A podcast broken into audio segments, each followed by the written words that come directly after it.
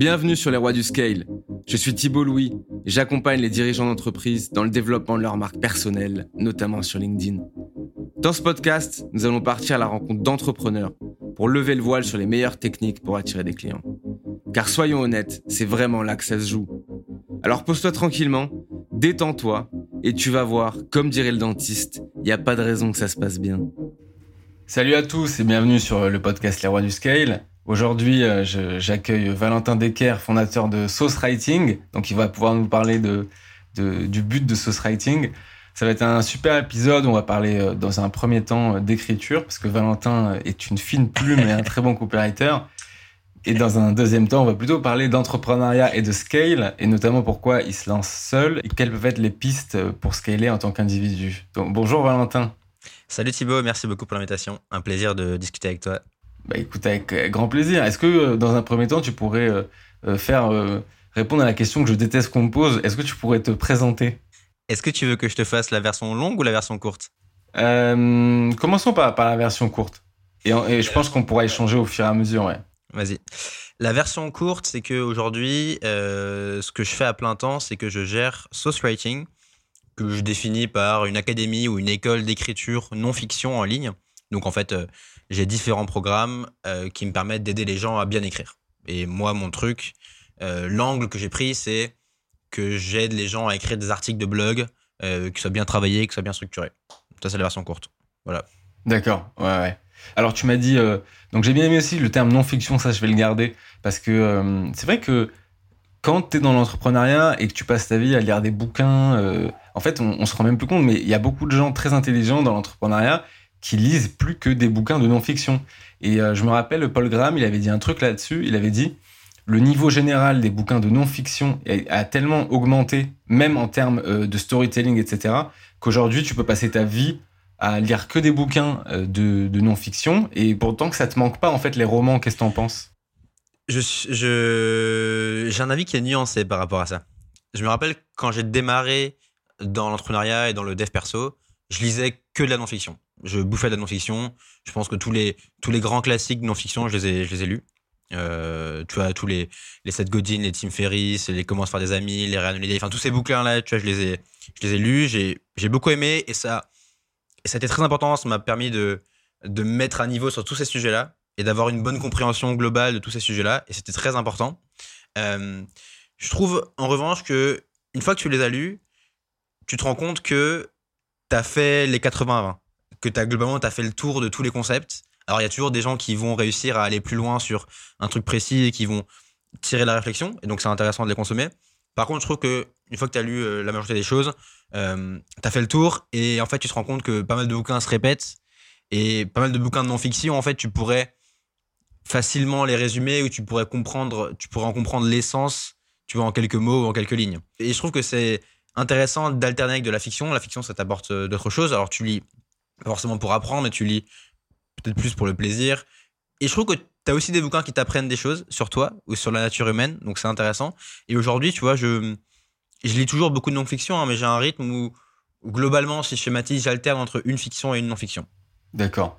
Ouais, alors tu m'as dit quelque chose d'intéressant, tu m'as dit euh, les bouquins, ils pourraient souvent être résumés en quelques lignes ou quelques pages. Moi, je suis complètement d'accord avec toi.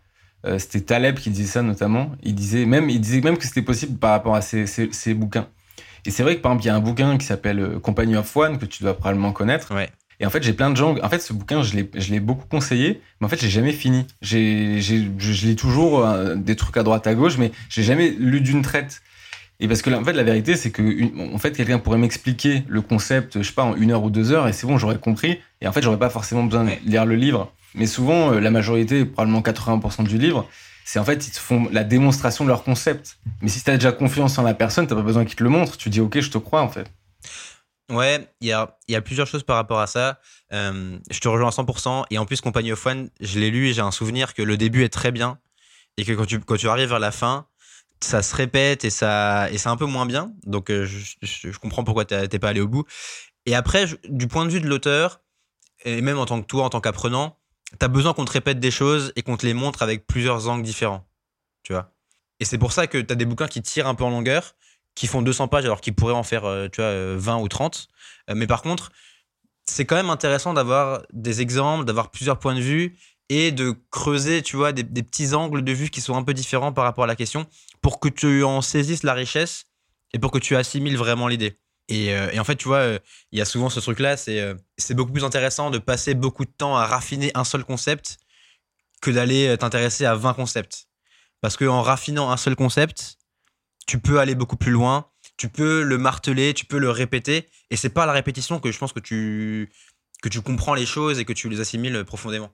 Et justement, euh, alors, je l'ai en tête, j'ai peut-être deviné, mais c'est quoi le concept, toi, du coup, que tu as un max poncé là, récemment ou, enfin, ou dans les dernières années? Ouais, c'est une bonne question. J'ai mis beaucoup de temps à trouver ce truc-là. Pendant longtemps, je me suis, je me suis cherché, j'ai, écrit, j'ai lu, lu beaucoup de choses, j'ai beaucoup réfléchi à ça. Et moi, le concept là qui drive ce que je fais et qui structure ce writing, c'est comment tu peux écrire pour devenir crédible dans ton domaine.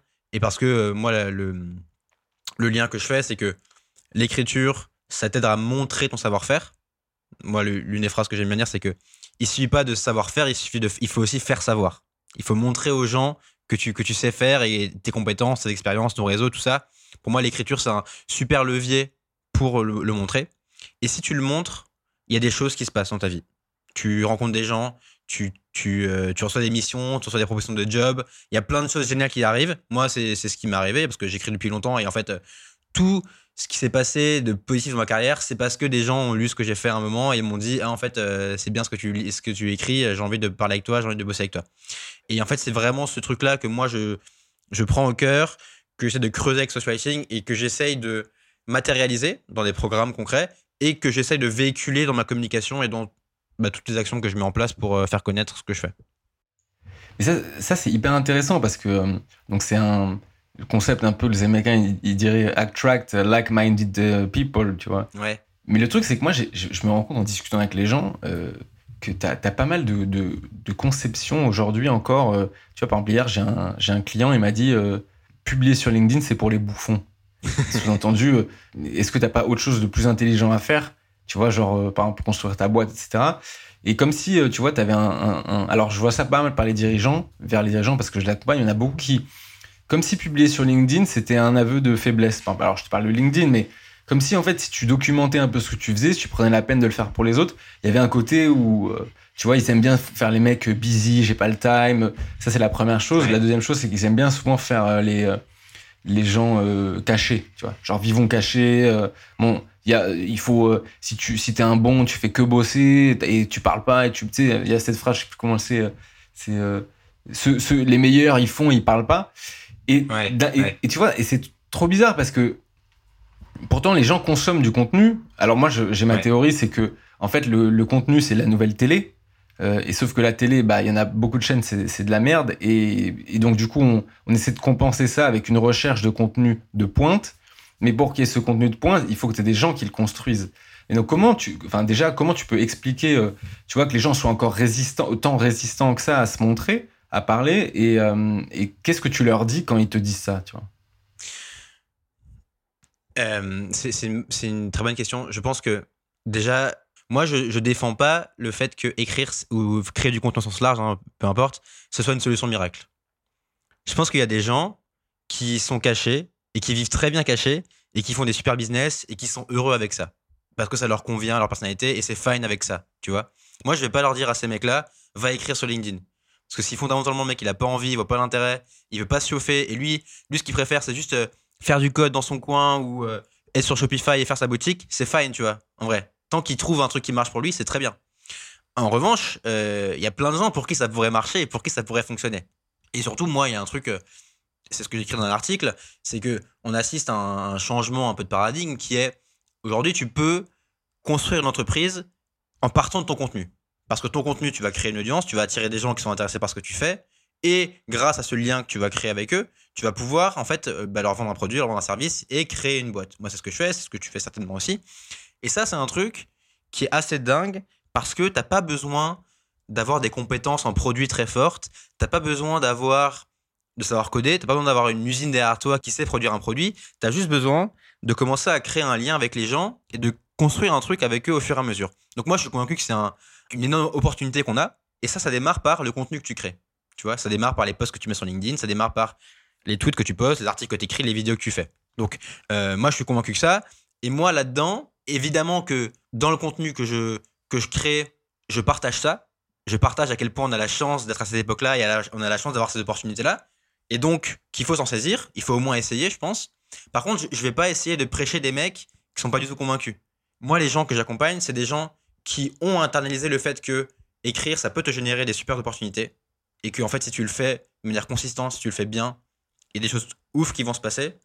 Et moi, je vais t'aider à bien le faire. Donc, et c'est pareil avec les clients. Quand tu, quand tu bosses en freelance, il y a des clients pour qui un copywriter ou un rédacteur, bah, ça mérite pas d'être payé plus de 100 euros par jour, tu vois. Et c'est très bien, ces gens-là, ils existent et ça sert à rien de parler avec eux. Tu peux essayer de les éduquer, mais tu vas perdre ton énergie, je pense. Euh, par contre, ce que tu peux faire, c'est ok, très bien, je suis pas la bonne personne pour vous. Euh, par contre, moi, je, je m'ai intéressé aux clients bah, qui sont prêts à te payer 500 euros par jour parce qu'ils comprennent la valeur de ce que tu fais. Et t'as pas besoin de faire le travail, d'essayer de les convaincre que ton travail il vaut le coup, que ça vaut la peine, que c'est important. Euh, moi, j'essaie de bosser avec des gens qui comprennent la valeur que je fais et qui donc sont prêts à payer le juste prix pour ça. Tu vois? Ouais. Et justement, donc, donc Sauce Writing, c'est euh, donc tu m'as dit c'est c'est un cours euh, donc de une sorte de classe, on l'appelle comme on veut, pour aider les gens à, écrire. Donc en fait là, c'est c'est pas des gens le convaincre de la l'utilité de l'écriture en, ligne, mais c'est que c'est des gens qui voudraient le faire, mais qui ont du mal à le faire, c'est ça? Exactement. Exactement. Euh, j'ai créé Social Writing début 2021, début 2020, pardon, et j'ai testé plein de formats d'accompagnement. J'ai testé euh, du coaching individuel, j'ai testé des formations enregistrées, j'ai testé euh, un espèce de coaching collectif qui se déroule tout le temps. Euh, tu vois, j'ai tout testé. Et là, je suis arrivé à la conclusion que pour progresser en écriture, il faut plusieurs choses. Il te faut, il faut qu'on te bouge le cul. Parce que je pense que le premier blocage des gens, il est émotionnel. C'est juste que tu as, des peurs, tu as des blocages, tu as, as des doutes. Et tu as besoin qu'on te prenne la main. Tu as besoin qu'on te dise, vas-y, viens, tu vas faire ce programme, ça dure six semaines, je vais travailler avec toi tous les jours et tu vas y arriver. Tu vas travailler avec d'autres gens pour te motiver. Donc, tu as besoin qu'on te prenne la main. Pour ça, ce qui est important, c'est de faire des choses en live. Donc, c'est pour ça que moi, le bootcamp que j'ai, toutes les sessions se déroulent en live. Tu as besoin d'être avec d'autres gens aussi. Tu as besoin d'un aspect collectif pour, que tu te sentes pas seul et pour que tu vois que, en fait, tout le monde galère comme toi, mais c'est normal de galérer. Et en fait, tu vas voir que progressivement, tu vas t'améliorer et ça va aller de mieux en mieux. Tu as besoin de voir ça. Et euh, moi, je suis convaincu aussi que tu as besoin de, pratiquer. Il te faut de la théorie, c'est très bien. Il te faut des méthodes. Mais tes méthodes, il faut que tu les appliques avec des gens qui puissent te relire. Donc, c'est mon rôle aussi. Donc, euh, donc moi, c'est ce que j'essaie d'apporter. J'ai un programme qui fait la, qui, qui rassemble tout ça. euh, parce que c'est. Et tu vois, av- avant, avant de faire Social Writing, j'ai bossé pour Live Mentor, qui était une boîte d'éducation en ligne. Donc, on faisait des formations en ligne. Et je voyais bien ça. Il y a des gens qui suivent des dizaines de formations, mais qui passent jamais à l'action. Parce que ce qui te manque fondamentalement, c'est pas l'information. L'information, si tu te chauffes, elle est disponible, elle est presque gratuite et accessible. Ce qui te chauffe, ce qui te manque, c'est un cadre safe dans lequel tu vas pouvoir expérimenter, tu vas pouvoir mettre en pratique ce que tu vois et tu vas pouvoir avoir des feedbacks sur ce que tu fais. Ouais. Et, là-dessus, bah ça c'est intéressant parce qu'en fait on a les, on a les, on a. Alors toi t'accompagnes plutôt, je pense, des indés, moi je pense des, des, dirigeants, mais je le fais plutôt en individuel. Et c'est hyper intéressant anthropologiquement de, de voir. Alors que je vais te demander ça, c'est pourquoi les gens ils ont de telles difficultés en fait à, à écrire? C'est quoi les, les plus grosses douleurs que tu as identifiées chez eux? Ce que je te disais, je pense que la principale, et je me rends compte à chaque fois que je fais mes, mes bootcamps, c'est le côté émotionnel. Et une personne sur deux vient chez moi pour ça. C'est, je sais que je dois écrire, je sais globalement, euh, tout le monde sait écrire en fait. C'est pas, c'est pas comme coder où t'as besoin d'avoir, euh, t'as besoin d'apprendre à coder. Non, tu sais écrire, donc tu, potentiellement ou théoriquement, rien ne t'empêche d'écrire. Par contre, ce qui te retient, c'est le côté, c'est l'aspect émotionnel, c'est le côté, ah, je me chauffe, c'est le côté, je suis responsable et c'est moi qui suis au contrôle de, de, ça, tu vois. Et en fait, il n'y a aucune permission à demander, c'est moi qui dois me mettre en avant. Et ça, c'est un truc qui est pas inné parce que quand, quand tu es salarié toute ta vie, quelque part, on on te dit quoi faire. On te dit quoi faire, on te dit comment le faire, on te dit quand, pour quand il faut le faire. Là, écrire, créer du contenu, même créer, entreprendre, c'est personne te dit quoi faire, personne te dit comment faire, c'est à toi de te bouger. Et ça, pour moi, c'est le plus gros, plus gros blocage. Ensuite, si tu parles d'écriture pure, il euh, y, a, y, y, a, plein de choses, mais le, moi, le, truc principal que je vois, le principal écueil dans lequel tombent les gens qui écrivent, c'est de commencer tout de suite à, écrire et de ne pas passer un peu de temps à réfléchir à ce que tu veux dire. Moi, c'est ma méthode, elle est centrée là-dessus. Ce que j'enseigne dans le bootcamp, c'est passer du temps à réfléchir à ce que tu veux dire, te demander profondément qu'est-ce que tu veux que ton lecteur retienne après t'avoir lu, et construire un texte en fonction de ça.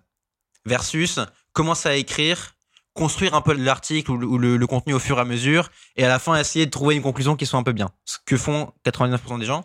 Moi, c'est plutôt, avant de commencer à écrire, j'ai envie que tu réfléchisses à ce que tu veux dire, à comment tu vas le dire, à comment tu vas le structurer, à comment tu vas amener ton argument. Et ensuite, tu verras que la partie écriture, elle est beaucoup plus simple. Le, tu as le fameux syndrome de la page blanche, le côté ah, je suis bloqué, j'arrive pas à écrire dans la page blanche. C'est des conneries pour moi, tu vois. Ça, ça arrive parce que tu sais pas ce que tu veux dire. Si tu as fait l'effort de réfléchir en amont à ce que tu veux dire, à comment tu vas le dire, à quels arguments tu vas utiliser, en fait, écrire, c'est juste relier les points et faire des phrases. Et c'est très simple et ça va très vite. Mais si, et si les gens te disent, bah ouais, mais je, je sais pas quoi dire. Je sais pas par où commencer. Je euh, sais pas ce qui va intéresser les gens. Ouais, il y, a plusieurs choses. Euh, alors ça mériterait qu'on rentre dans le détail, mais ce que je peux te dire, c'est que euh, au début, moi je recommande de pas trop te mettre de pression. Évidemment que ton but c'est de faire des trucs hyper, hyper intéressants, hyper léchés, ce que moi j'appelle des articles de référence, donc des contenus qu'on a envie de garder, qu'on relit, sur lesquels on revient et qui vraiment sont vraiment exhaustifs. Ça, c'est ton but. Par contre, tu pourras pas le faire dès le début. C'est logique. Tu peux pas euh, espérer courir un marathon alors que tu viens, tu commences à peine la course. Tu vois, c'est logique. Donc, moi, ce que, je dis aux gens, c'est au début, ce qui compte, c'est ta régularité et c'est juste se focus à shipper des choses. Ce sera pas ouf et c'est normal parce que tu démarres. Par contre, ce qui compte, c'est est-ce que, est -ce que tu écris tous les jours ou au moins de manière régulière et est-ce que tu publies ce que tu fais? Si tu enclenches cette dynamique, il y a des choses qui vont se passer. Tu vas progresser, déjà toi. Tu vas apprendre comment ça marche. Tu vas acquérir des bons réflexes. C'est très important. Tu vas commencer à mettre en place une discipline créative. Et moi, je suis convaincu que l'écriture, c'est comme n'importe quel muscle. Ça se travaille. Il faut faire des répétitions. Et tu as besoin de le faire. Le fait de se forcer à avoir un rythme régulier, ça permet aussi de dépasser les peurs et les blocages. Parce que tu n'as pas le temps de réfléchir. C'est juste, en fait, t'écris. Et c'est pour ça que dans mon bootcamp, les gens écrivent trois articles en six semaines parce que je veux pas qu'ils réfléchissent. Je veux juste qu'ils écrivent et qu'ils se focusent là-dessus. Et si tu fais ça régulièrement, progressivement, tu vas voir que tu vas voir, tu vas comprendre les, thématiques qui t'aiment, tu vas trouver ton style que tu aimes, tu vas trouver ton style, tu vas commencer à avoir des feedbacks et donc tu vas commencer à pouvoir ajuster ce que tu écris et progressivement affiner ton positionnement, affiner ton style, affiner ce que tu écris vers l'écriture d'articles de référence et vers des contenus qui sont vraiment très bons. Ouais, Donc ça, ça c'est dans la, dans la strat. Si on rentre un peu plus sur euh, la technique en, en écriture, disons, euh, avoir euh, affiné sa plume. Est-ce que tu as des choses que toi, on t'a dites ou des conseils qu'on t'a donnés qui t'ont permis de, d'écrire de, manière plus convaincante, plus persuasive ou plus rapide ou autre Des choses qu'on m'a dites. C'est quoi le truc, le truc le plus important que, que tu réalisé en fait dans l'écriture? C'est ce que je disais avant, c'est, c'est le côté réfléchir à ce que tu veux dire avant de l'écrire. Et du coup, dans le bootcamp, et euh, ma méthode, c'est que quand j'écris, je peux te livrer un peu les secrets du truc, c'est que moi, ça, ça, tout part de la recherche d'une thèse. Ma thèse, c'est, à la fin de mon article, qu'est-ce que je veux que mon lecteur ait retenu? Et généralement, c'est une phrase que je tourne en mode affirmation. Par exemple, à la fin de mon article, je veux que mon lecteur ait retenu qu'il faut absolument interdire les maths à l'école. Je dis un truc, une connerie, hein, mais c'est ça. Ça, c'est ma thèse. Et ensuite, une fois que j'ai ça, donc là, tu vois, je passe du temps à y réfléchir. Une fois que j'ai mon thème, je passe du temps, je teste plusieurs thèses, etc. Une fois que j'ai ma thèse, je, je construis mon plan à l'envers. Ça veut dire, si je veux que, si je veux convaincre mon lecteur que les maths, il faut les interdire, qu'est-ce que je dois lui dire? Bah, Peut-être que je dois d'abord lui démontrer pourquoi est-ce que je vais expliquer pourquoi est-ce qu'on a mis les maths à l'école. Euh, je dois peut-être lui dire quels sont les problèmes que ça pose. Et peut-être que je dois lui dire euh, voici une solution ou voici, euh, voici comment on ferait concrètement, tu vois. En tout cas, le fait de réfléchir à ma thèse, ça me permet de raisonner à l'envers et de trouver en fait l'argumentaire, le déroulé du plan que je dois mettre en œuvre pour convaincre mon lecteur de ça. Et après, une fois que tu as ça, bah en fait, euh, le résultat, c'est juste trouver des exemples, trouver des arguments, donner un peu de la chair à l'article pour que ce soit pas juste euh, une opinion basée, enfin lancée comme ça, mais que ce soit un truc qui soit documenté avec euh, peut-être des études, avec peut-être des théories. Et en fait, tu donnes du corps à ça. Et après, encore une fois, la partie écriture, elle est très simple. Tu as tout déjà. Tu déjà tout. Donc, moi, tu vois, chaque personne qui fait le bootcamp, je lui demande d'avoir un plan détaillé de ce qu'elle va écrire avant de commencer à écrire. Ouais. Donc ouais, donc sur la strat c'est assez clair. Donc euh, ouais, trouver euh, moi ce que je dis souvent aux clients c'est euh, en fait si tu devais me résumer en une phrase ou une thèse que tu veux dire dans le poste, ce serait quoi? Et donc souvent ils t'expliquent et, et, souvent d'ailleurs c'est beaucoup plus clair quand ils, te disent ce qu'ils veulent dire que plutôt que ce qu'ils ont écrit. C'est en t'expliquant ce qu'ils veulent dire. Exactement. Souvent tu dis mais pourquoi tu dis pas comme ça? Et parce qu'en fait ils pensent qu'ils devraient le dire différemment. Et du coup souvent ce qui se passe, alors là donc j'ai bien compris la, la strat que tu préconises, mais sauf qu'il y a est-ce qu'il n'y a pas quand même aussi des gens qui écrivent mieux que d'autres? C'est-à-dire que on te dit en copywriting, le but c'est que la ligne 1 t'amène à la ligne 2, la ligne 2 t'amène à la ligne 3, ainsi de suite jusqu'à la dernière ligne. Parce que tu peux pas forcer la personne à commencer à lire et à finir. D'ailleurs, il y a plein de gens qui s'arrêtent très vite de lire. Et donc, comment tu fais pour faire en sorte de fluidifier ton écriture du, début à la fin pour que le, le, lecteur soit pris par la main? Ouais. Alors là, là, tu parles en copywriting et effectivement, tu as un gros enjeu de maintenir ton lecteur. Mais moi, en fait, ce que j'ai compris aussi, parce que j'ai fait du copywriting, j'ai bossé deux ans pour Live Mentor, on faisait du copywriting, j'ai euh, bossé en freelance en copywriting, je fais des pages de vente pour mes programmes, et j'ai compris que, et c'est comme la vente, la meilleure manière de vendre, c'est pas de vendre. Et la meilleure, la meilleure manière de faire du copywriting, c'est pas de faire du copywriting. Et moi, l'approche que j'ai, c'est écrire un truc qui soit intéressant. Et après, tu vois, euh, comment on structure un article, il y a une intro et le rôle de l'intro, c'est de donner envie de lire la suite. Et donc dans l'intro, il y a des méthodes sur comment tu accroches le lecteur, comment tu poses les enjeux du sujet et comment tu, trouves ce que j'appelle un point de tension, une question un peu structurante qui fait que ton lecteur il est attiré et il est curieux. Et ensuite l'article il, répond, il résout le point de tension. Donc tu as, plein de manières. Mais moi ce que j'ai compris c'est que tous les contenus qui parlent de copywriting, ils te disent ah oui, euh, tu vois, il faut il faut en mettre des tonnes, il faut euh, jouer sur le côté bénéfice. Et je suis désolé mais ça donne des textes qui sont dégueulasses. Est-ce que tu prends du plaisir à lire une page ultra copyrightée? Moi, je ne prends absolument aucun plaisir. Je sais pas, je te pose la question. Hein. Tu, vois, tu, vois le genre de page que, dont je parle? Oui, euh, oui, oui, et dire euh, euh, et, ils ont dit que c'était exceptionnel et, ils disent et puis bon, vous vous êtes déjà rendu compte que blabla promo dernière promo avec des dark patterns partout et te mettre la pression, c'est horrible ça. Exactement. Et pour moi, ça c'est le red flag ultime. Et c'est pour ça que moi je pense que la, clé du copywriting, c'est déjà faire preuve d'empathie. C'est écrire un texte profondément que les gens ont envie de lire et pas un truc de vente avec des dark patterns, avec tout ce que tu viens de dire. Pour moi, ça, ça, pouvait marcher à un moment, mais c'est tellement vu, revu, abusé, surabusé que ça ne marche plus. Donc c'est euh, faire preuve d'empathie, euh, réaliser que en fait c'est un vrai humain qui va te lire et pas, et pas une carte de crédit sur pattes qui va te lire. Euh, et ensuite te demander fondamentalement comment tu peux intéresser les gens Et une manière de faire, c'est de raconter des histoires, c'est le, tout le storytelling, c'est euh, euh, raconter des gens, raconter des histoires auxquelles les gens vont pouvoir s'identifier, leur expliquer des problèmes que eux rencontrent à la lumière de vraies histoires, de vrais trucs, pas de trucs fake, pas de trucs euh, surjoués, et d'avoir un truc qui soit intéressant en soi, tu vois. Et c'est pour ça que je fais une aparté, mais ça me paraît, ça me paraît important de le dire, c'est que si tu vas sur mon site, Writing, il n'y a pas écrit une seule fois le mot copywriting. Parce que je veux me distancer de tout ça. Et c'est pas ce que je vends. Je vends pas du copywriting. Moi, ce que je propose, c'est tu vas écrire un article qui soit intéressant, un article qui est plaisant à lire et qui va t'apprendre un truc et qui va défendre un point de vue. Et si tu fais ça, ça peut-être pas plaire à tout le monde. Par contre, tu vas attirer des gens qui sont intéressés par ce que tu dis et ils vont prendre du plaisir à te lire, ils vont vouloir te suivre. Parce que profondément, tu écris un truc qui, qui les intéresse. Tu vois Ouais. En fait, je te rejoins. Euh, mais en fait, moi aussi, euh, au début, je m'étais mis copywriter. Alors déjà, en fait, je suis pas copywriter parce que euh, tu vois, je, je fais pas de page de vente, par exemple.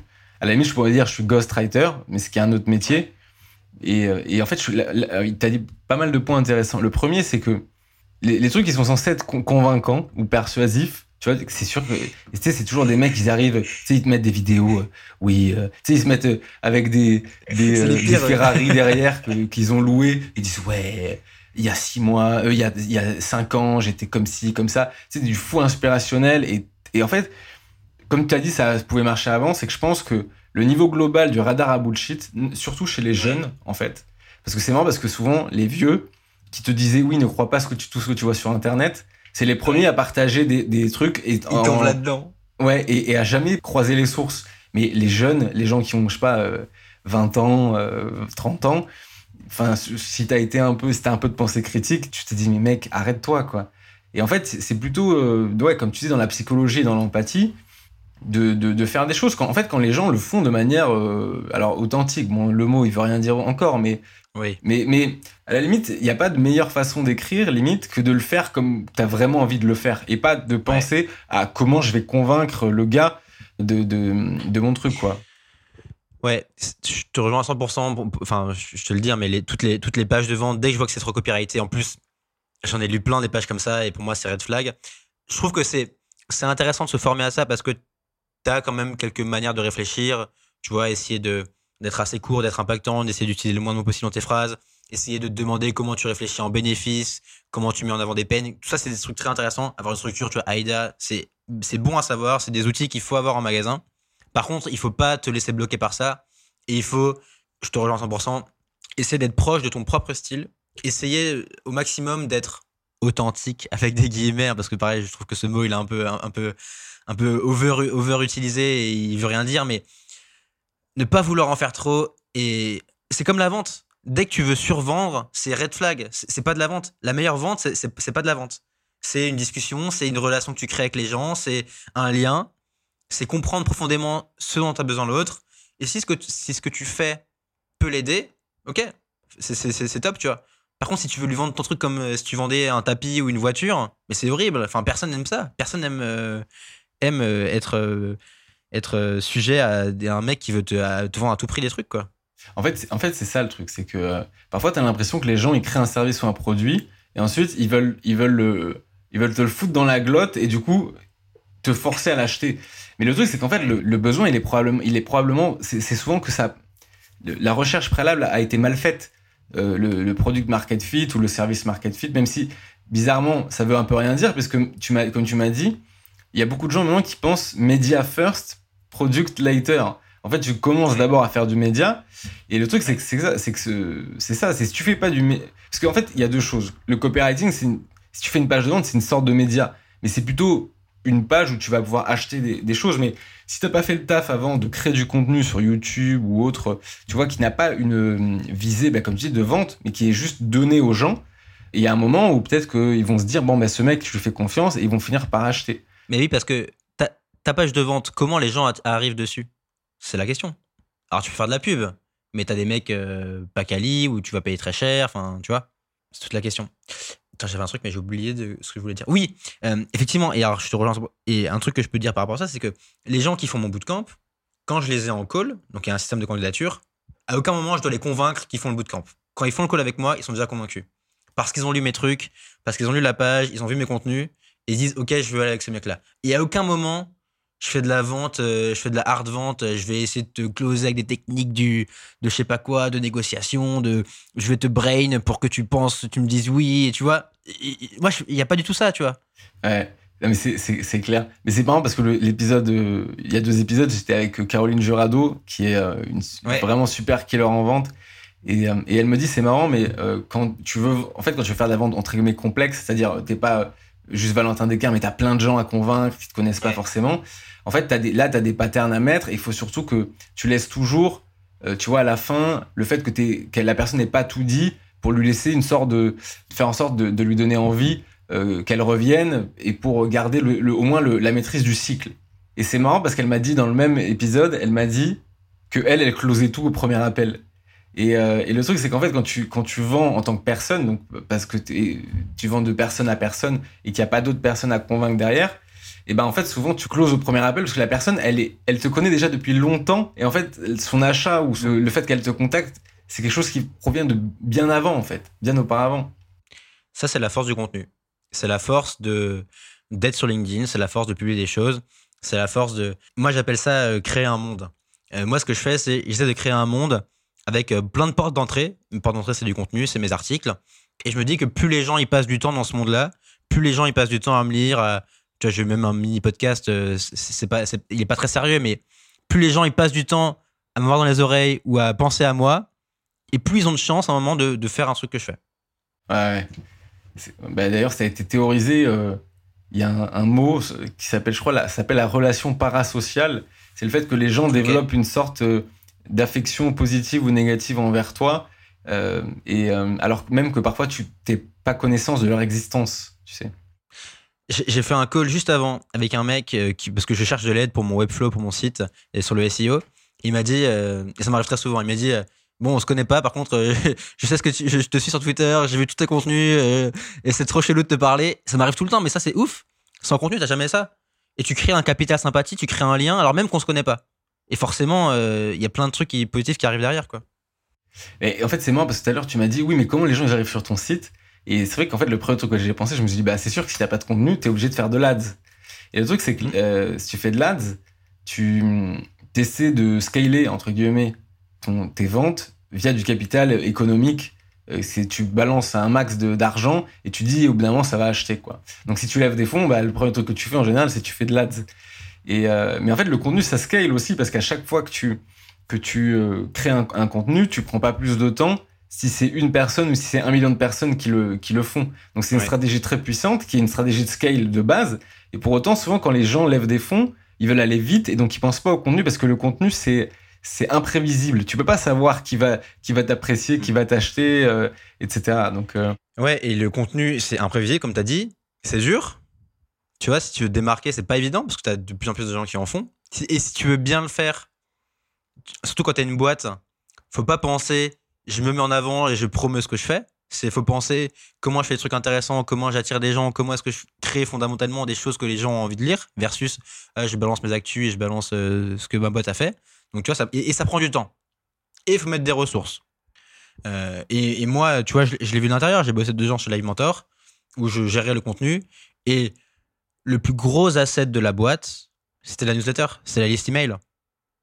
Et, on, on, savait pertinemment que si un jour il se passait un truc avec cette liste email, ça allait être très très compliqué.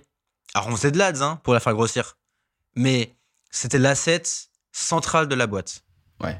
ouais, en emailing, oui, parce que euh, t'es pas, es moins soumis à des algorithmes. Alors t'es soumis à des algorithmes de délivrabilité et de spam, mais si t'as des bons taux d'ouverture, l'emailing, ça, ça, reste le, le, moyen le plus direct. Et ça, c'est clair. Euh, parce qu'en fait, il s'agit pas juste d'avoir euh, en fait, l'actif de Live Mentor, c'était pas tellement sa liste email, c'était sa liste email couplée à la crédibilité de Live Mentor et à la qualité du contenu qui faisait que les gens ouvraient et, euh, se disaient ah bah c'est cool quoi. Donc si avaient besoin. Exactement. Ouais. Et euh, avant de passer à la deuxième partie sur euh, sur le plutôt l'entrepreneuriat, j'ai une question pour toi. Alors, je vais faire l'égoïste dans ce podcast et je vais poser une question qui m'intéresse moi personnellement pour le business. Vas-y, vas-y. si tu devais euh, ghostwriter quelqu'un, c'est-à-dire écrire pour lui, c'est-à-dire que le mec il dit non mais moi je, je, je, le fais pas, à la limite je peux parler, c'est ce qui euh, ce qui est le cas de beaucoup de dirigeants qui aiment beaucoup parler, qui aiment beaucoup discuter, mais tu les tu leur donnes une feuille et un stylo et ils te disent ils te disent non mec je le fais pas. Et ils sont prêts et certains sont prêts à te donner beaucoup d'argent pour que tu le fasses. Si demain euh, imaginons euh, je sais pas, tu es en galère et il y a un gars il arrive il te dit OK moi je veux je veux que tu ghostwrite pour moi, je sais pas deux vidéos YouTube ou deux euh, posts LinkedIn ou deux, tweets, enfin, ou 20 tweets, peu importe. Comment tu t'y prendrais de A à Z Alors, et que le mec, tu le connais pas, euh, mais il te fait un acompte de 5000 euros. Comment tu t'y prendrais de A à Z pour avoir le maximum d'impact, lui faire gagner le maximum de temps et toi te faire gagner le maximum de temps Comment tu t'y ferais pour qu'à la fin, tu aies des trucs opérationnels et prêts? Euh, Le truc intéressant que je peux te dire, c'est bah déjà, il faut passer un peu de temps avec le téléphone pour comprendre qui il est, euh, comprendre ce qu'il a envie de raconter. Euh, as un, je pense que tu as un petit travail à faire sur essayer de le, de le challenger pour sortir des idées qui sont intéressantes et essayer de lui faire sortir des. Parce qu'il a forcément du knowledge, il a forcément des connaissances dans son domaine. Il n'a peut-être pas conscience ou il les formalise peut-être pas. Donc, tu as un travail, je pense, de call à faire par rapport à ça. Essayer de lister des sujets ensemble et essayer de voir peut-être pas des points de vue un peu intéressants sur le sujet qu'on pourrait discuter. Ensuite, et alors je l'ai fait un petit peu ça. Euh, ensuite, un truc qui peut marcher, c'est demander au client de te faire des notes vocales sur le sujet. Et de lui dire, là, tu prends le sujet et parle-moi de 5 minutes dessus et dis-moi tout ce qui te vient dessus.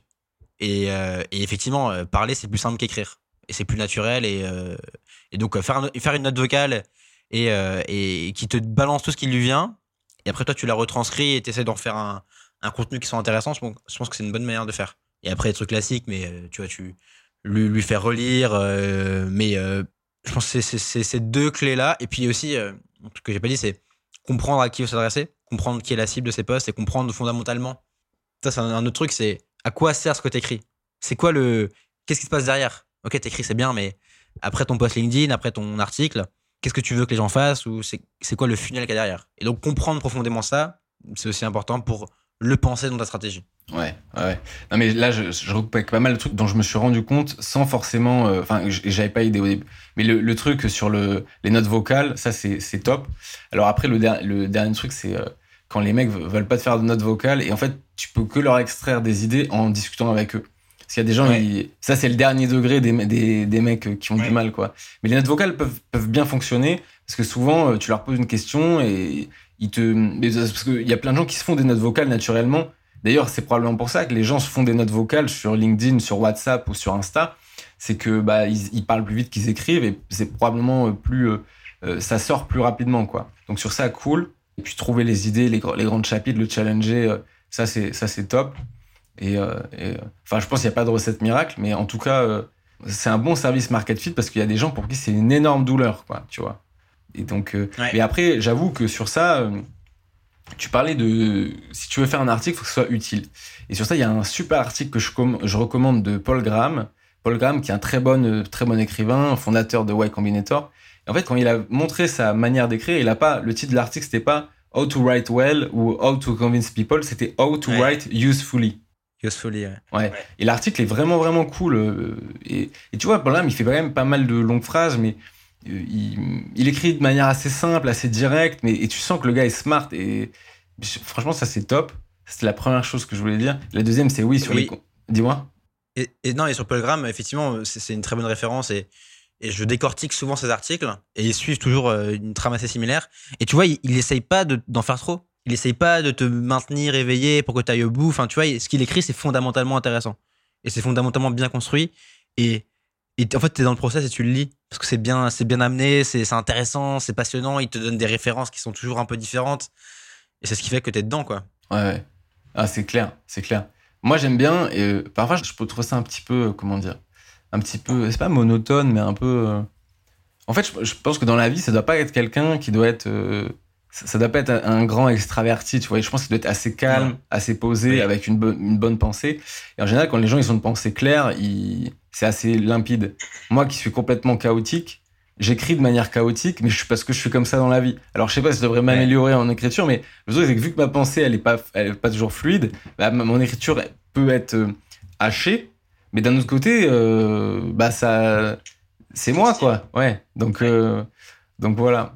Donc ouais, top pour le ghostwriting. T'en as déjà fait euh, 40 minutes là, rien que parler de ça, on aurait pu faire un épisode de 18 heures.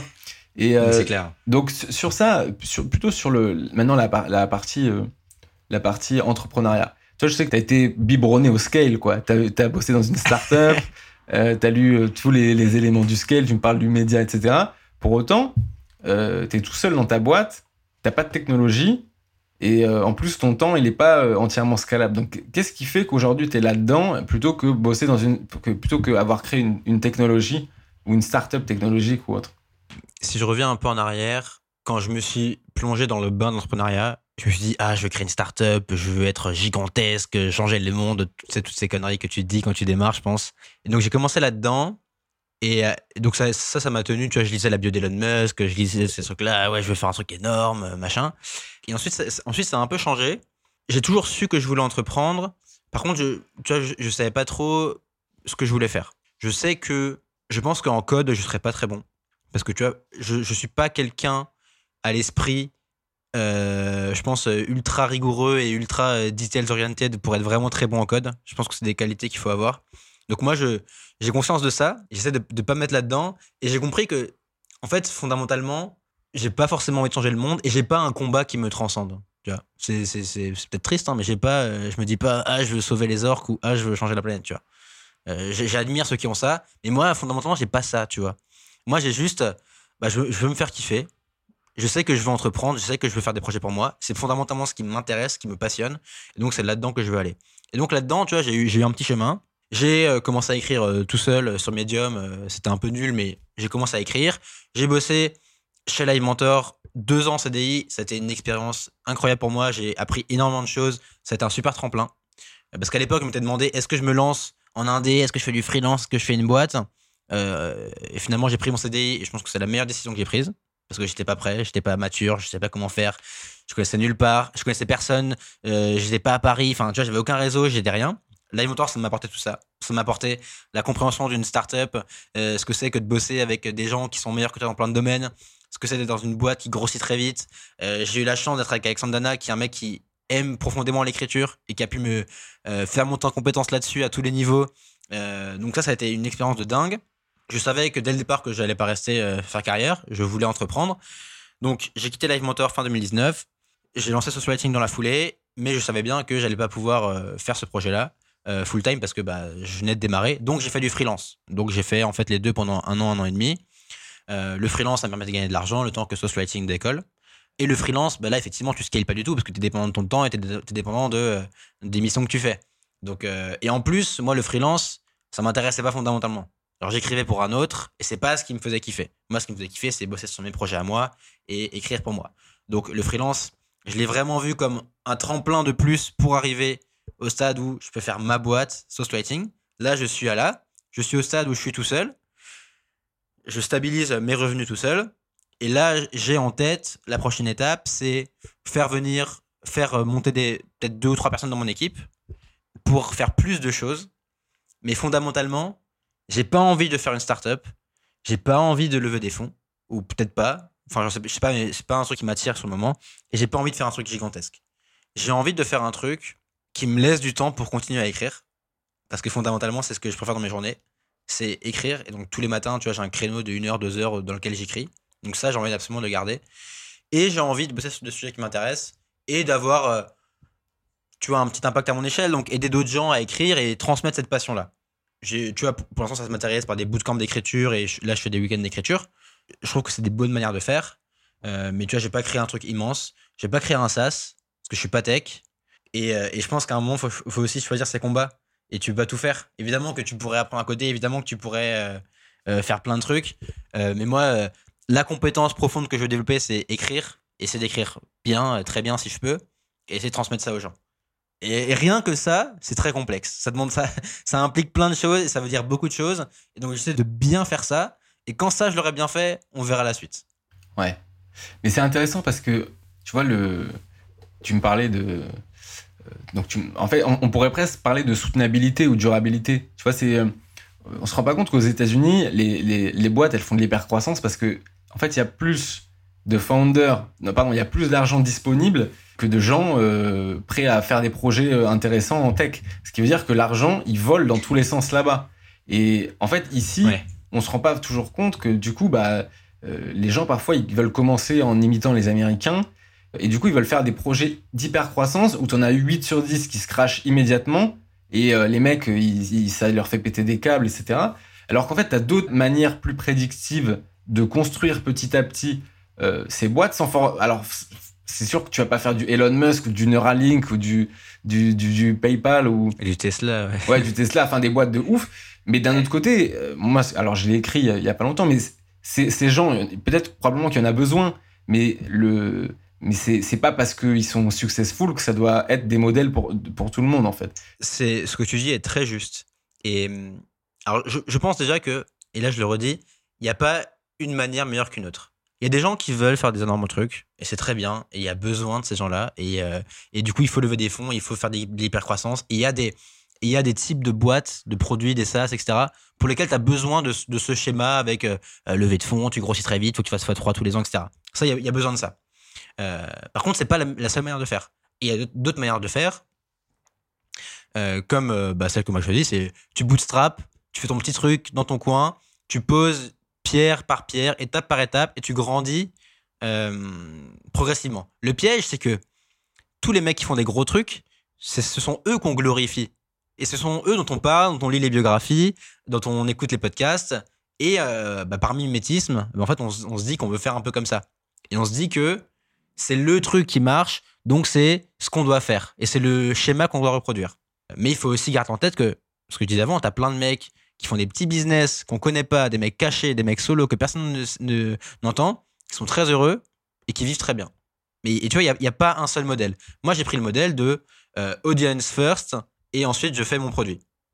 Parce que ça convient à mes forces, parce que moi, j'ai envie de passer du temps à écrire, à créer du contenu. C'est un art que j'ai envie de raffiner. Et en fait, la meilleure manière d'avoir un, de construire une entreprise autour de ça, c'est de, euh, de faire des bootcamps, c'est de vendre des cours et c'est d'essayer de, créer un univers autour de ça. Mais je pense pas que ce soit la meilleure manière de le faire. hein. Il y a, il y a d'autres trucs qui conviennent à d'autres gens. Euh, et en, tout cas, c'est important effectivement de dire que il n'y a pas que startup, il n'y a pas que levée de fonds, il y a plein d'autres trucs.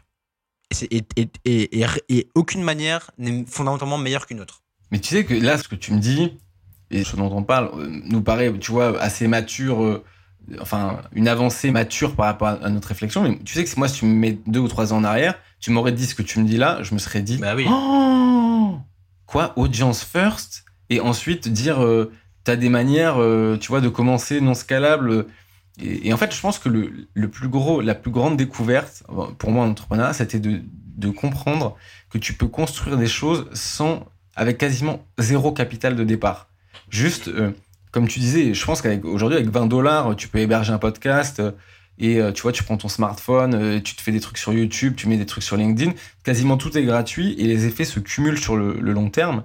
Tu vois, avec 20 dollars par, mois, tu peux déjà construire beaucoup de choses en médias. Et là, ce que tu dis, bah, média first, product later ou service later. Enfin, mais si j'avais compris ça avant, j'aurais commencé bien avant, quoi. Parce que l'avantage du média, c'est que t'as pas besoin de te lancer comme un produit et te dire, ouais, on va aller hyper vite. Le média, tu peux déjà le faire si t'es salarié, par exemple, et, construire, en fait, ton parachute avant de te lancer. Avant, avant de lancer Social Lighting, j'ai écrit pendant 4 ans. C'est ça? Et euh, j'étais étudiant, j'étais en salarié. Et en fait, euh, le jour où je me suis dit, en fait, ça commence à prendre et je sens que ça peut marcher, ben, en fait, progressivement, ça a pris le relais. Mais t'as raison à 100%. Et, et je pense que tu es vraiment très influencé par tes inspirations. Si tes inspirations, c'est des mecs qui font des énormes boîtes, qui scalent comme des porcs et qui lèvent des fonds, tu vas avoir envie de reproduire ça. Et au début, moi, j'étais comme toi, c'était ça mes inspirations. Et aujourd'hui, mes inspirations, euh, c'est plutôt. Et euh, c'est plutôt. Et on me disait ça chez les mentors, c'est plutôt les, petits artisans. Des mecs qui passent leur vie ou qui passent une décennie à raffiner une compétence. Tu vois? Moi, j'ai écrit un. J'ai écrit un portrait sur un mec qui s'appelle Robert Caro. C'est un auteur euh, américain qui est toujours en vie, là, qui a je crois, 90 ans, un truc comme ça. Lui, dans sa vie, il a écrit deux bouquins. Il a commencé à 20 ans, donc tu as 70 ans. Il a écrit la biographie de Robert Moses, qui est euh, l'équivalent du baron Haussmann à New York. Il a mis 10 ans à l'écrire. Il a fini en 80, et depuis 80, donc ça fait 40 ans, il écrit la biographie de Lyndon Johnson, donc le 36e président américain. Il est au cinquième tome. Ça fait 40 ans que le mec, tous les jours, il bouffe la vie de Lyndon Johnson. Tous les jours, il, raconte sa vie. Et euh, ça fait, tu vois, il a écrit des millions de mots sur la question. Et de plus en plus, c'est ces mecs-là qui m'inspirent, c'est ces mecs-là qui passent beaucoup de temps à, perfectionner un seul coup versus euh, en apprendre 10 000 et qui deviennent tellement bons qu'en fait, ils sont incontournables. C'est des références. Et au-delà, je pense, au-delà du fait, ça c'est un truc que j'ai compris aussi, c'est au-delà du côté euh, tu deviens très bon et tu as des compétences. Je trouve qu'il y a, il y a rien de plus enrichissant, de plus valorisant et de plus plaisant intellectuellement de se dédier à une discipline et de se demander chaque jour comment je progresse. Et pour moi, c'est peut-être l'une des recettes euh, du bonheur ou d'être heureux, c'est avoir un petit, un petit craft, tu vois, un petit truc que tu peux un peu raffiner tous les jours, pour lesquels il n'y a, pas- y a pas de ligne d'arrivée, il n'y a pas de ah c'est bon j'ai gagné, j'ai réussi, j'ai gagné le jeu. C'est toujours, euh, tu peux toujours apprendre, tu peux toujours euh, progresser en écriture. Et, et moi je, je puise mon bonheur là-dedans. C'est très philosophique, hein, mais je suis parti un peu loin, mais, euh, mais ça me paraît euh, hyper intéressant.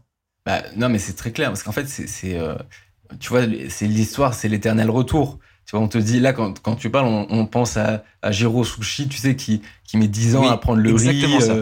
tu vois, tu penses aux samouraïs qui, qui apprennent, tu sais, d'abord à mettre une armure, et puis ensuite, tu vois, et, et que c'est la patience. Et sauf que c'est très... ça prend un peu le contre-pied aujourd'hui bah, de tout la manière dont on fait le business, où on va dire, il faut aller vite, tu vois. Et le truc, c'est que c'est aussi ça, le Company of One. Je pense qu'il avait, il avait une haine contre les startups à un moment ou à un autre parce que il a démontré dans, un des chapitres que, en fait, aller lentement, mais sûrement. Alors, sur certains marchés, c'était pas forcément le mieux, mais, euh, mais, que, mais, dans, mais dans certains cas, c'était vraiment cool. Oui, non, je te rejoins 100%. Et, et moi, je garde toujours en tête que. Alors, effectivement, tu as raison. On a une époque où tout va très vite, où, euh, les, tous les jours, il y a une nouvelle levée de fonds à 100 millions, c'est la folie. Tu as l'impression de rater des trains, il y a les NFT, tu as l'impression d'être d'être mis euh, sur le banc de la touche. Par contre, je me rappelle toujours qu'à côté de ça, tu as des mecs qui. Enfin, que construire une carrière, construire une boîte, bah, ça prend du temps. Ça prend une décennie, ça prend deux décennies. Et à la fin, putain, t'as un truc dont t'es fier. versus constamment sauter sur le train qui va le plus vite ou qui est le plus excitant. alors, moi, je préfère plutôt. C'est dur hein, et c'est un combat qui est, compliqué parce que tout le monde te tire vers ça. Tu te dis, ah putain, Clubhouse est sorti, il faut être sur Clubhouse, go, j'arrête tout, je vais sur Clubhouse, j'explose sur Clubhouse. Non, en fait, passe du temps à. Et c'est Bruce Lee, hein, c'est. Euh, euh, je, ne crains pas le mec qui fait 10 000 coups différents, mais je crains le mec qui a fait un seul coup 10 000 fois. Mais c'est e-, exactement ça. Ouais, ah, mais c'est carrément ça. Refine your craft. Et c'est. Euh, non, mais, mais pareil, tu me dis les NFT. Quand tu me parles de NFT, tu me mets un faux mot là, je me dis mais euh, ou les non mais ou les cryptos ou les trucs comme ça et, et mais c'est une possibilité que tu passes à côté de, de, choses. Mais ok. Et au pire tu rates le coche. Bon t'as des gens qui vont s'enrichir. So what? Tu vois so what? En fait si alors que si t'as refine your craft parce que je pense que c'est important aussi d'itérer tu vois de pas rester dans sa bulle et se dire euh, le monde n'existe pas. Mais mais si, si, tu refine your craft tout en gardant euh, un peu les, la pensée critique etc bah sur le long terme je pense que c'est cool ouais. Franchement si tu regardes tous les mecs successful que t'aimes bien, ça fait des années qu'ils font ce qu'ils font. Et ils l'ont fait en mode euh, euh, caché, en mode ça marchait pas pendant très longtemps. Et un jour, en fait, parce qu'ils l'ont tellement fait, ils ont, ils ont tellement progressé, ils ont tellement sorti de choses, qu'un jour, il y a un truc qui prend. Et en fait, et du coup, tu dis, ah, mais ce mec-là, c'est un overnight success, il a, il, a, il a sauté sur le train NFT. Sauf que ça fait des années que le mec, il galère à faire des trucs et qui marchent pas, et qu'un jour, il y a un truc qui marche, et parce qu'il il s'est tellement entraîné, il a tellement répété les choses que que, que ça fonctionne, quoi. Mmh, ouais, c'est. Ouais. Et euh, bah, justement, bah, là, tu me parles pas mal de tes, inspirations. Donc, pour finir le podcast, est-ce que euh, tu peux me, me, donner tes. Alors, soit tes meilleures ressources, donc livres, podcasts ou compte Twitter à suivre ou autre? Genre, si tu devais m'en donner, allez, trois. Pour, pour réussir à faire quoi? Dans quel contexte? Disons. Euh, des trucs qui te font réfléchir ou qui t'ont marqué. Des choses, comme disait Américains, worth sharing. Ouais, il y a plein de choses. Alors moi, sur ce que je fais, il y a un mec qui s'appelle David Perel, que tu connais certainement, qui fait Rite of Passage, qui est une bonne inspiration sur. Euh, qui m'a aidé à assumer ce que je fais. Euh, donc, ça, c'est un truc important où je trouve que les articles qu'ils font, ils sont vraiment remarquables. Genre, tu vois, il prend des sujets. Euh, donc, lui, pareil, il vend des programmes en écriture et il fait des articles passionnants sur des trucs genre Peter Thiel et ses croyances, sur. Enfin, il arrive à faire des, sujets passionnants et il est hyper curieux et ça, ça m'inspire beaucoup. Ce côté curiosité, ce côté faire des trucs passionnants en soi. Donc euh, David Perel, euh, et puis son compte Twitter est vraiment bien, il donne plein de tips euh, d'écriture. Moi, le, mec qui m'a vraiment beaucoup inspiré au début et que j'aime toujours beaucoup, c'est un mec Ryan Holiday. Donc c'est un auteur qui a une carrière assez intéressante, mais en gros, il fait un bouquin par an. lui, il a trouvé son petit truc, c'est le stoïcisme un peu appliqué à l'ère moderne. Et donc il fait des bouquins là-dessus. il en fait un par an. Il habite dans une ferme à Austin, au Texas. Et là, il a ouvert une librairie. Donc le mec, il a quand même, il a toute la chaîne, il a sa librairie dans laquelle il vend ses propres bouquins. Et je trouve ça genre trop inspirant. Genre ouvrir une librairie, c'est genre euh, un live goal de ouf. Euh, donc il y a lui que j'aime bien. Et après, euh, je sais pas, il y a, tellement de trucs. Franchement, il y a tellement de contenu. moi, j'aime bien aller voir dans des univers très différents. Et piocher dans des trucs qui, de base, n'ont rien à voir. Genre là, j'ai une biographie d'un mec qui s'appelle. Bah, j'ai là. Je lis ça. C'est une biographie d'un mec qui s'appelle Bill Walsh, qui s'appelle The Score Takes Care of Itself. C'est une biographie d'un mec, d'un coach de NFL euh, dans les années 90. C'est l'un des plus grands coachs de NFL et il partage sa philosophie et ses principes un peu de, de comment tu amènes une équipe au, sommet. Et moi, il y a un truc qui, qui partage qui me parle beaucoup, c'est lui, il dit que il veut pas que ses équipes se concentrent sur le résultat et le score. Il dit, je veux pas que vous pensiez au trophée, je veux pas que vous pensiez au Super Bowl et je veux, je veux pas que vous pensiez à la victoire. Ce qui peut être contre-intuitif. Lui, il dit, je veux que tu te focuses sur le process, je veux que tu penses à comment est-ce que je peux faire ce que je fais au maximum de mes capacités. Comment est-ce que dans chaque geste que je fais, je mets l'intensité à 100% et comment est-ce que je fais pour constamment élever ma barre d'exigence, ma barre de qualité. Et si tu fais ça de manière répétée dans le temps, le score euh, prendra soin de lui-même et tu auras les résultats. Ouais. ouais, trust the process et trust the process, refine your craft. C'est euh, c'est comme ça, c'est top. Dis-moi. Non, et, je trouve ça trop inspirant. Et, euh, et, le bouquin est top si vous voulez creuser le, cet aspect-là, il est vraiment pas mal. Bill, Bill Walsh, The Score Takes Care of Itself. Ok, bah écoute, top. Euh, merci beaucoup pour l'épisode. Comment les, auditeurs peuvent te, peuvent te joindre? Comment ils peuvent t'aider? Bah écoute, je suis présent partout. Hein. Vous tapez Valentin Decker, je suis partout. Je suis sur, je suis beaucoup sur Twitter, je suis aussi sur LinkedIn. Et puis mon site, c'est saucewriting.com. Il y a pas mal de choses. J'ai un cours gratuit sur l'écriture si vous voulez euh, démarrer avec ça. Si ça vous a donné envie de vous chauffer, euh, allez-y. Bah écoute, euh, merci Valentin, euh, Valentin le premier ministre du scale. merci Thibault. Le- comment on peut t'appeler le, le prince le, Je ne sais pas. Non, non, bah c'est mes invités, les rois du scale. Moi, je ne suis que, moi, je suis le, le, le gardien, le gardien de la porte d'entrée du scale. Merci Valentin, c'est vraiment cool. Merci à toi, c'était trop Salut. cool. Merci d'avoir écouté les rois du scale. Bon, tu vois, ça s'est pas si mal passé après tout. Si tu as apprécié l'épisode, n'hésite pas à t'abonner sur tes plateformes préférées et à mettre 5 étoiles sur Apple Podcast. À la prochaine